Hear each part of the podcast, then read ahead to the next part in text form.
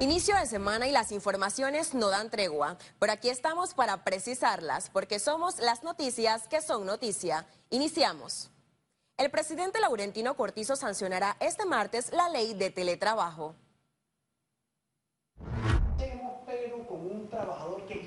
La iniciativa legislativa presentada por el independiente Raúl Fernández busca reactivar la economía en un escenario crucial de desaceleración. Gana Panamá en atracción de inversión extranjera en creación de nuevos puestos de trabajo, en seguridad jurídica para las empresas que se quieren establecer en Panamá. La tecnología permitirá que el empleador y el empleado lleguen a un consenso de relación laboral desde la residencia. La persona va a ser remunerada por su trabajo una vez alcance los objetivos, las horas de trabajo. Ya no es tan moderno ir a ver eh, cuántas horas trabajó alguien, sino cuántos objetivos cumplió. En entrevista a Telemetro, el viceministro de Trabajo dio detalles de los alcances de la ley. Nosotros creemos que esta ley viene a generar un marco regulatorio específico, reglas claras del juego, seguridad jurídica para el sector trabajador y seguridad jurídica para el sector empleador. Sectores empresariales avalan la modalidad asegurando que aumentará la productividad. Yo no creo que es un tema de explotación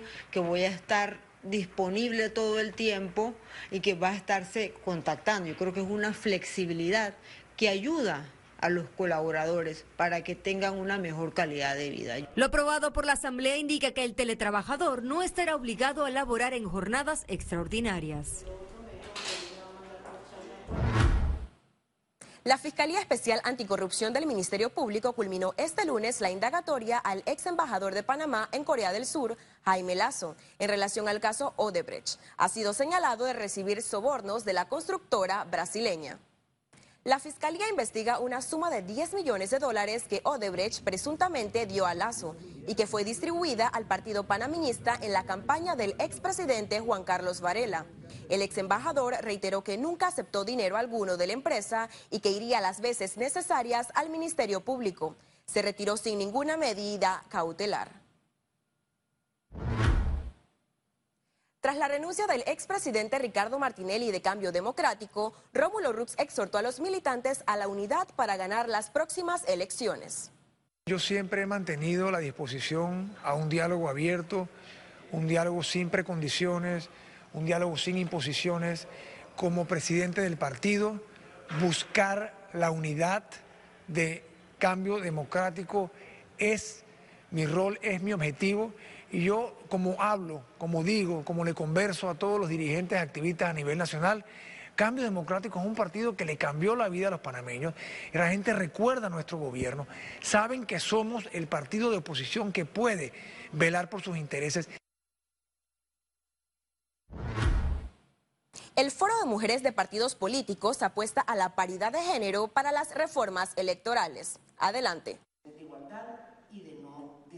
Las mujeres ven el debate con el Tribunal Electoral y la Asamblea Nacional como el momento oportuno para exigir que se respeten sus derechos en los partidos políticos y a la hora de participar de las contiendas electorales. Hay que hacer un trabajo de concientizar a los partidos, que las mujeres, uno, se postulen, dos, que estén dentro de los cargos de de poder dentro de las instancias, que estén dentro de las juntas directivas. Aunque el Tribunal Electoral derogó artículos que limitaban la paridad, es de la postura que el enfoque también debe estar dirigido a la violencia de género, donde son vulnerables. No hay medidas tampoco en el Código Electoral que permita a esa instancia poder establecer, ya hacer llamados de atención a los partidos políticos o penalizar a los partidos políticos porque no se cumple. Créeme que si en la capital llueve, en el interior no escampa. Acuérdese que allá hay mucho más eh, machismo, para, por llamarlo así, donde la mujer siempre desde niña es sometida. El análisis con los distintos sectores para modificar el código electoral se dará después de carnavales. Las cifras de este foro no son alentadoras. De más de 900 mujeres que aspiraron a un puesto de elección popular, solo el 10% salieron electas. Félix Antonio Chávez, Econius. Un grupo de ciudadanos se apostó en la cinta costera para protestar en contra del proyecto de la playa propuesto por el alcalde capitalino. Con carta de no a la playa mostraron su descontento contra el proyecto de José Luis Fábrega. El objetivo, presionar a los representantes de las comunidades donde se planea desarrollar la playa capitalina. Aseguran que existen otras prioridades para invertir los 120 millones de dólares del costo de la obra. La próxima manifestación está convocada para el 2 de marzo en calle 50. Este mismo lunes, el Ministerio de Ambiente informó que la alcaldía no ha entregado el informe de impacto ambiental correspondiente. Aclarada la confusión, el ciudadano de nacionalidad china, de quien se informó habría desaparecido, que había dado falsa información a su ingreso a Panamá, fue ubicado por migración, en colaboración con el consulado chino. El malentendido estaba en la escritura del nombre. Una vez ubicado y confirmado sus datos, se dio traspaso al MINSA.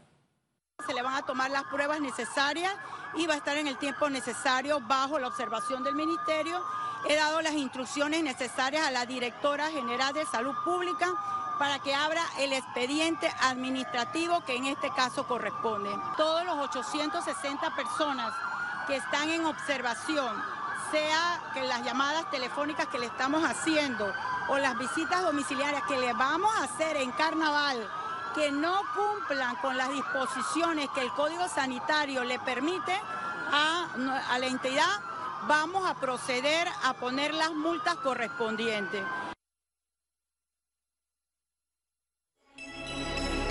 Economía.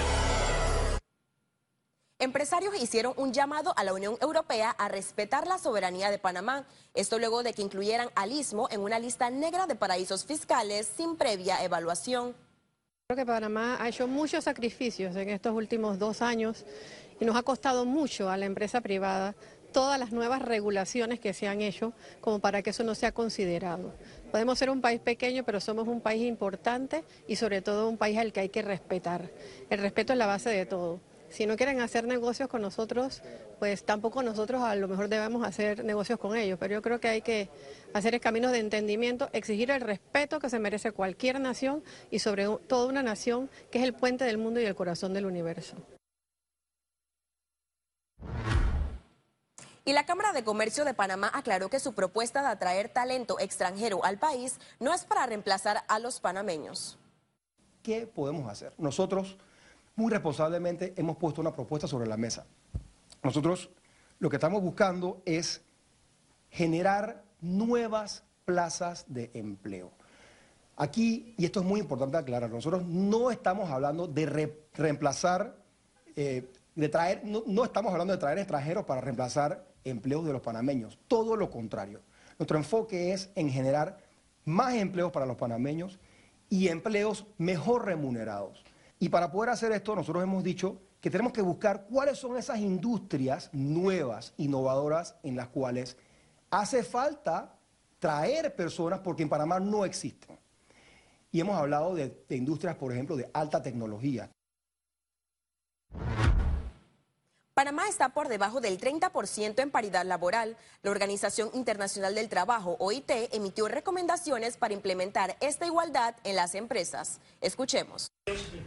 En un taller sobre paridad laboral, autoridades del gobierno manifestaron la necesidad de garantizar la igualdad de oportunidades y trato entre hombres y mujeres. Se ha manejado que la presencia de la mujer en las empresas garantiza una mayor productividad, una mayor competitividad, porque sigue siendo el precisamente las mujeres las que se educan, las que se preparan y las que en el mercado laboral tienen una preparación académica mucho más avanzada. Lo que logramos eh, con este taller es que las personas que están asistiendo logren ser agentes de cambio, es decir, que ellas logren dentro de sus empresas garantizar la paridad, la igualdad, la diversidad, de forma que eso tenga un efecto dominó no solo a todos los sectores, sino a toda la sociedad. Empresarios reconocieron que hay escasez de este fomento inclusivo. Nosotros estamos muy por debajo del 30%, pero muy por debajo eh, en cuanto a la inserción laboral de mujeres versus hombres. Eh, no debiese ser. La OIT lo que busca es acercarnos un poco más a la marca 50-50. Según la Organización Internacional del Trabajo, es necesario aplicar políticas públicas en esta materia. Hay dos dimensiones. El tema de cuido y el tema de que las mujeres tengan la mayor posibilidad de poder incorporarse al mercado laboral ese es uno. Pero la otra también, y que es vital y quisiera yo enfatizar, por favor, es que se ocupa muchas más mujeres en puestos de liderazgo en las empresas, así como en los organismos empresariales. Informes de la OIT reflejan que aplicar la paridad laboral aumenta las ganancias y productividad de las empresas. Durante estos tres días de sesión El café geisha cultivado en finca de Volcán enamora a la campeona mundial de barismo. Astrid Carreño nos tiene los detalles. Custodiadas por centenarios de árboles, encontramos unas 100 hectáreas de suelo volcánico. Se trata del sitio que cultiva y cosecha el café más caro y exclusivo del mundo. El lugar no solo atrae a compradores, sino también a campeones mundiales de la industria del café. Du Yuanin ha ganado cinco veces la competencia de Brewers Cup utilizando el grano más deseado del mundo. Hablamos del café de la finca 90 Plus, State. En el mundo hay muchas fincas de café geisha y especialidad. Ella ha estado probando café de especialidad y geisha en muchas fincas alrededor del mundo hasta que en el año 2014 eh, probó el café Nair Plus y ella estaba buscando un café al cual realmente se le sintieran, ella puede identificarle realmente esas notas de sabor, esa calidad y esa complejidad. Y cuando encontró el café Nair Plus, ella le gustó mucho que logró realmente poder encontrar las notas con una facilidad que con ningún otro café podía. Los cafés de Nairi Plus han logrado récords en el precio de comercialización. Recientemente el kilo fue vendido en Dubai a 10 mil dólares. Este café ha logrado dejar el nombre de Panamá en alto no solo en el mercado, sino también en competencias. Hasta ahora tengo el placer de decir que he probado los mejores cafés del mundo. Estoy en un lugar donde se produce el mejor café del mundo eh, y eso para mí es un orgullo las personas van sintiendo cada vez más las diferencias, cada vez las personas conocen más de café. Mi meta como barista panameño es hacer que el consumidor local conozca más acerca de nuestro café y que entienda las diferencias que hay de una taza con otra. La idea es que este producto venga de una ecología creada por el hombre y la naturaleza para dar así una taza muy compleja en la cual todos podemos disfrutar y apreciar de la mejor manera posible. La ecología es esencial para aumentar la calidad del grano.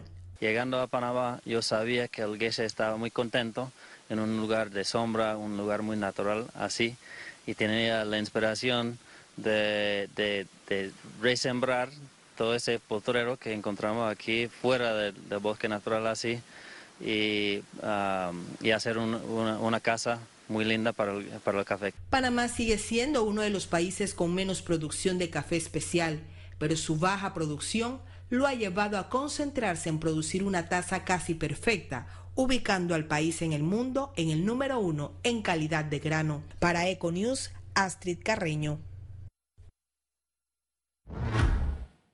Excelente reporte de Astrid Carreño de Telemetro Chiriquí. Nosotros seguimos ahora. Un resumen de la jornada bursátil de este lunes 17 de febrero. El Dow Jones cotizó en 29.398,08 puntos, disminuye 0.086%. El IBEX 35 se ubicó en 10.022,20 puntos, sube 0.66%.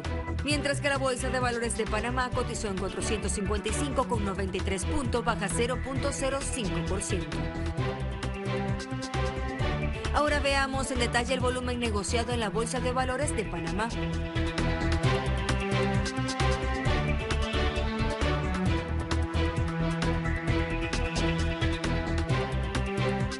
Total negociado 8.450.467 con 26 centavos.